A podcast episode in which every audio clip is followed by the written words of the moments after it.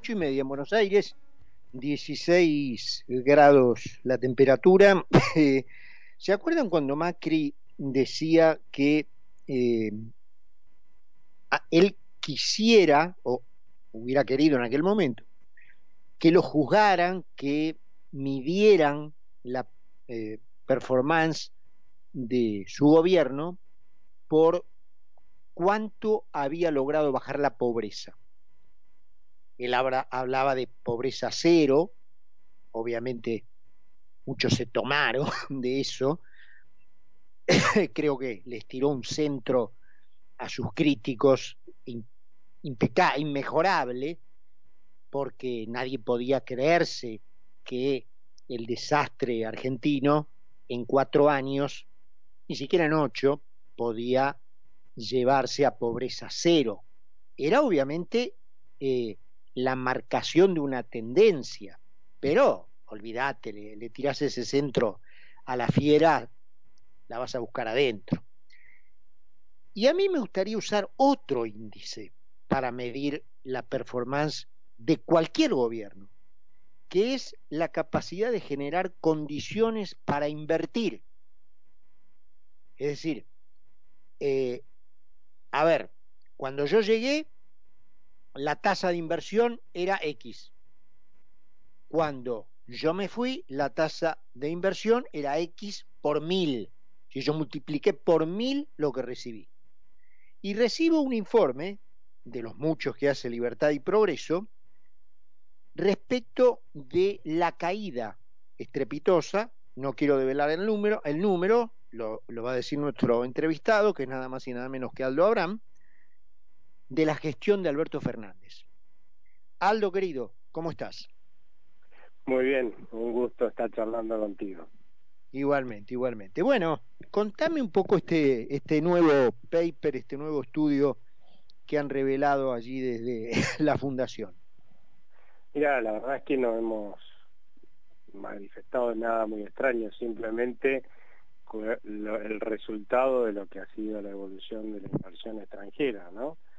Pero lo más interesante de todo es que más allá de que esa evolución haya sido muy, muy mala durante este gobierno, con una fuerte caída, es que todos miramos la inversión extranjera como si fuera eh, lo que hace crecer un país, ¿no? Y en realidad es lo que lo hace crecer en el margen.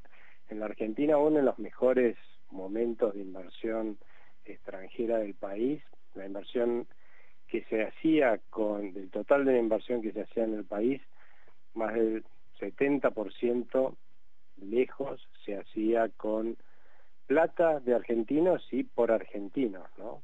Lo que pasa es que para los economistas, y por eso el termómetro que, que, que tomamos en esta gacetilla fue la inversión extranjera, es más fácil medir ¿sí? lo que está pasando con la inversión extranjera, pero en definitiva, si un extranjero no quiere invertir acá, porque somos el país número 21 en 391 países del mundo, entre los que más exprimen con impuestos a sus empresas, ¿por qué lo va a querer hacer un argentino, no?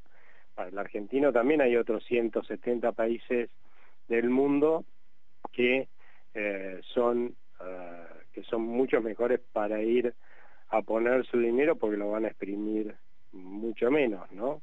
Es que este estudio que, que me llegó, que, que nos enviaste, eh, habla de una caída de la inversión extranjera directa del 80% durante la administración de Fernández. Y yo no tengo razones para creer que la inversión nacional, estoy de acuerdo con esto que decís, que efectivamente en la Argentina y a lo mejor en general en, cualquier país, primero la inversión de los propios es la que ocupa la mayor porción de la torta, eh, pero luego obviamente el entusiasmo que vos despertás en, eh, más allá de tus fronteras es lo que te da un poco la unidad de medida. Yo no tengo por qué suponer que la inversión de los argentinos haya sido mejor a esta performance. No, no, para nada, justamente eso estaba apuntando, ¿no? Cuando vos dejás exprimir con impuestos a las empresas, la dejás sin crédito y menos del 32% de, de lo que son los depósitos va a parar al crédito al sector privado productivo porque la necesita el Estado y el Banco Central para financiarse, nos matás con un impuesto inflacionario que ya supera lejos el 100% y que se encamina este año superar el 120%, que además te vuelve imposible planear o este, presupuestar nada, o sea, que manejas una empresa en medio de una nebulosa, ¿no es cierto?, en medio de este, invernada, ¿no?, en una mareda, eh, y además con más de 67 mil regulaciones que te están agobiando te están diciendo cómo tenés que manejar tu empresa, un funcionario que nunca manejó nada, claramente todos los que tienen alguna posibilidad de ahorro de inversión, incluidos los extranjeros y los argentinos, lo que van a hacer es tratar de sacar su dinero de acá y no colocarlo acá. Y de hecho, no es raro que seamos el segundo país del mundo en términos de fuga de capitales por habitante, atrás de Rusia, eso dicen las estimaciones este, que tengo, entonces claramente nuestro país no ha generado las condiciones para que acá invierta nadie, no solamente los extranjeros, sino este, tampoco los argentinos, y ese es el motivo de nuestro enorme empobrecimiento, ¿no? Es notable ver cómo de, del exterior vienen a comprar a los mercados y supermercados de la frontera aquello que se supone que para los argentinos es caro porque los empresarios, los formadores de precios han subido un montón sus precios, ¿no? Sus valores. Y sin embargo parece que acá son más baratos que en los países vecinos, ¿no? Algo, algo está fallando, porque si es más barato y nosotros que en los países vecinos y nosotros no lo podemos comprar, es porque nosotros somos muchísimos más pobres que en los países vecinos, ¿no? Que algo estarán haciendo bien. Pues lo que están haciendo bien es justamente atraer inversiones, inversiones de afuera e inversiones de los propios residentes como para de esa forma el aparato productivo crezca, genere empleo, pueda pagar mejores salarios porque se vuelve más eficiente.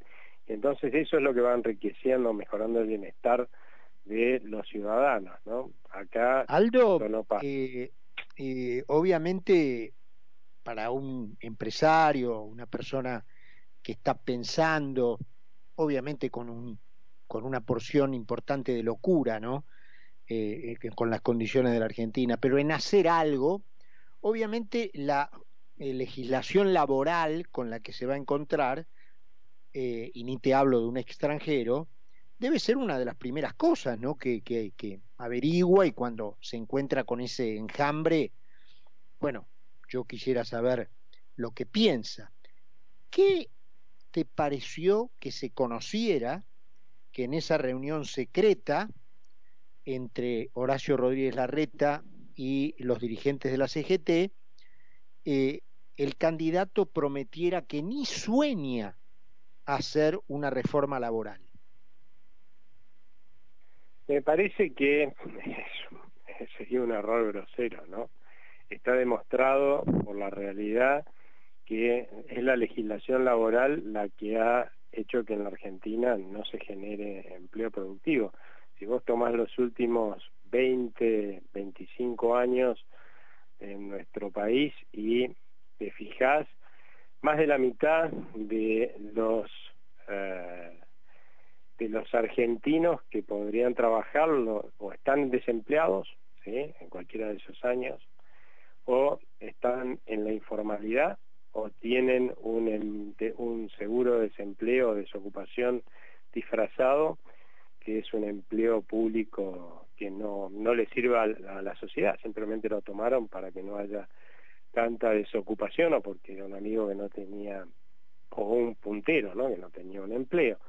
Así que si vos mirás que a lo largo de todos esos 20, 25 años resulta que hubo recesiones, pero hubo grandes periodos de crecimiento, hubo gobiernos de la oposición, también los hubo del peronismo, ¿no? del oficialismo, eh, que es lo único que se mantuvo en todo ese tiempo. la legislación laboral. O sea, fue lo único común durante todo ese tiempo y, la realidad es que si no cambiamos nuestra legislación laboral, es muy difícil que se vayan a generar empleos productivos en la Argentina, aún teniendo algún grado de eh, algún grado de expansión de la inversión, ¿no? De hecho, lo que uno ve es que cuando una pyme en la Argentina tiene la posibilidad de invertir, porque le dan un crédito, en vez de invertir en, bueno, produzcamos más, ¿no? Y demos más trabajo, lo que hacen es invertir en producir más, pero con menos trabajo, ¿no? Usar capital en abundancia cuando es escaso en nuestro país para, eh, para, por ponerlo así, dejar de usar aquello que es abundante, ¿no? Porque si no, no tendríamos estas tasas estaba hablando hace un rato este, de, gente en la informalidad, de gente con un, un, seguro de desempleo disfrazado de empleo público y, de desempleo este, contabilizado, ¿no? Mm. Así que Aldo, eh, obviamente estando hablando con vos y con los días que estamos transcurriendo, no puedo dejar pasar preguntarte tu opinión, si tenés opinión formada, supongo que lo conversarán allí en la, en la fundación, con este tema de eh, la reforma monetaria, eh, que yo creo que es imprescindible, obligatoria, diría yo, corregime, ¿no? Vos obviamente dame la respuesta que creas, eh, la dolarización, la caja de conversión, una caja de conversión diferente de las que tuvimos, es decir, no contra una unidad fija como fue el oro o el dólar, sino con una canasta. En fin, de todo esto que se está hablando alrededor de darle a la Argentina una moneda que parecería una cosa de primero inferior, pero bueno, nosotros estamos discutiendo en 2023 eso aún. ¿Qué, de, de, qué estás cerca vos? ¿Qué es lo que más te gusta? ¿Qué es lo que crees que más conviene? A mí, si me dieran a, elegir, si me pusieran de presidente en el, Banco Central y me dijeran, bueno, ahora podés hacer lo que vos pienses que es lo razonable y llegamos sin un estallido, ¿no? Al cambio de gobierno, eh, yo lo que creo es que iría a un sistema en el cual el Banco Central sea absolutamente independiente del Estado, del gobierno, ¿sí? de turno, que tenga prohibido financiar al, Estado de ninguna forma, es más, que tenga que deshacerse en el tiempo de los títulos o los, sí, los títulos, la deuda que, que tiene del, del Tesoro, eh, y con libertad de opción de moneda. Yo creo que la gente eh, tiene que tener la posibilidad de manejar la moneda que quiera. ¿no? Probablemente un sistema así termine en eh, en un esquema bimonetario, ¿no? Porque la gente va a tender a usar las monedas que, que conoce, que son el dólar y el peso, por supuesto, ¿no? Mm. Y, a partir de ahí buscaría tener una moneda que sea más fuerte que el dólar, incluso, ¿sí? Pero alguien podrá decir, bueno, pero ya ha demostrado que el Banco Central no, argentino eh, siempre ha sido un estafador porque eso va a cambiar y puede llegar a proponer alguna algún cambio, directamente cambiar la moneda de la Argentina por, eh, por otra, y entonces ya no tener más moneda o hacer una caja de conversión, como la fue la convertibilidad, ahí yo tendría muchos reparos, porque ya una caja de conversión existió y nuestra dirigencia política también determinó que eh, por la inseguridad jurídica con la que nos manejamos, eh, de un día para el otro desapareciera cuando era una promesa de estabilidad en el tiempo, ¿no? O sea, creo yo que hoy nadie creería en una convertibilidad. Sí creo que ah, creerían en un cambio de moneda. Ahora, tanto en el caso de una convertibilidad, ¿no? Como en un cambio de moneda. ¿Por qué estamos buscando monedas raras o combinaciones, canastas, ¿no? Eso es lo que me llama la atención. La gente, si ya hemos decidido que no vamos a tener más moneda nacional, hay que darle la moneda que la gente quiere, ¿no? ¿Y cuál es la moneda que la gente quiere en la Argentina? Bueno, ya sabemos la respuesta. ¿no? ¿para qué le vamos a estar dando una moneda que no quieren? Porque lo único que... Bueno, es el razonamiento de Milei, ¿no? El. Milei dice eso. Eh, Milei dice, yo no voy a la dolarización, yo voy a un régimen de libertad, pero ya tengo la respuesta, eh, la respuesta en un régimen de libertad, que la gente puede elegir la moneda que quiere, ya tengo la respuesta por anticipado, ya sé lo que quieren los argentinos. Sí, ahí tengo un reparo a ese argumento, sí, pero primero que nada quiero justificarte el tema de por qué no tiene sentido ir a una canasta con el real o compartir el Banco Central con una moneda común con, con Brasil ni nada por el estilo. Y eso es porque como la gente no conoce esas otras monedas que uno pueda llegar a meter en una canasta, no las quiere, no tiene confianza, en realidad saliste un esquema que puede generar mucha menos confianza que dándole a la gente la moneda que quiere, ¿no? Y claramente para salir de la crisis en la que estamos, vamos a tener que buscar maximizar ¿sí? la confianza, la credibilidad de la gente en el futuro. O sea que de última dale la moneda que quiere. Con respecto al otro, ¿sí? este, entiendo el razonamiento de Javier Milei, pero fíjate vos que hay que ver si se puede repetir por otro lado. Pero Javier, cuando, durante la convertibilidad, cuando nosotros llegamos a la convertibilidad, cuando íbamos a la cuarta hiperinflación de la Argentina, y resulta que una hiperinflación es cuando la gente se arte y repudia la moneda, ¿no? O sea, no quiere tener más moneda local. En ese momento eran australes, no querían tener, la gente no quería tener más australes, pasamos desde finales de año de 1990 a febrero, finales de febrero de 1991 de 5.000 australes a 10.000 australes, ¿sí? O sea, se duplicó el tipo de cambio, eso es una hiper, el inicio de una hiper. ¿Cómo la cortó Caballo? Bueno, dijo, le doy un vale a los argentinos por un dólar que se va a llamar peso, que son 10.000 australes, eran 10.000 australes en ese momento, que eh, va a ser por un dólar que tengo guardado. Y efectivamente estaban todos los dólares necesarios para rescatar todos los pasivos financieros. Claro, porque era, eh, es mentira este, eh, aquellos, aquellos que te decían, este, nos comimos la mentira de que un peso era un dólar.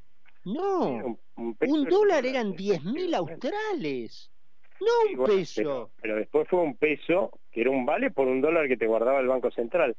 Y si vos estabas pensando en ese momento, ¿no? Pensamos ahora que en ese momento, un día antes, estábamos todos repudiando nuestra moneda, ¿cuál era la lógica? La lógica era que todos los argentinos agarrábamos esos 10.000 australes o el billete del peso, si ya no ya teníamos ese billetito nuevo en la mano, y fuéramos y lo cambiáramos por todos los dólares que tenía el Banco Central y nos hubiéramos dolarizado, ¿sí? ¿Qué hicimos los argentinos en los siguientes años? Triplicamos la demanda de pesos, o sea que hicimos al revés. Fuimos con nuestro eh, dólar y le compramos pesos al Banco Central. Sí, sí. Entonces, ¿qué nos demuestra esto? Que nosotros no somos adictos al dólar. Nosotros lo que hace, lo que sucede es que somos fóbicos al peso porque al peso lo usan para estafarnos, pero si por algún motivo empezamos a ver que ese peso se vuelve estable y confiable, lo empezamos a demandar. Y Aldo, que eh, me quedaría todo el tiempo, yo creo que elegiría el sistema de libertad de, opción, digamos, entre monedas este, y no eliminaría el Banco Central, ¿no? A menos que sea necesario. Querido, bueno, te decía, me quedaría todo el tiempo hablando con vos, pero ya tengo que cerrar. Te mando un abrazo, gracias como siempre y buen fin de semana. Buen fin de semana para ustedes también, ¿eh? Un abrazo. Chao, querido. Aldo Abrán con nosotros. Seguí con nosotros en Mira quién habla.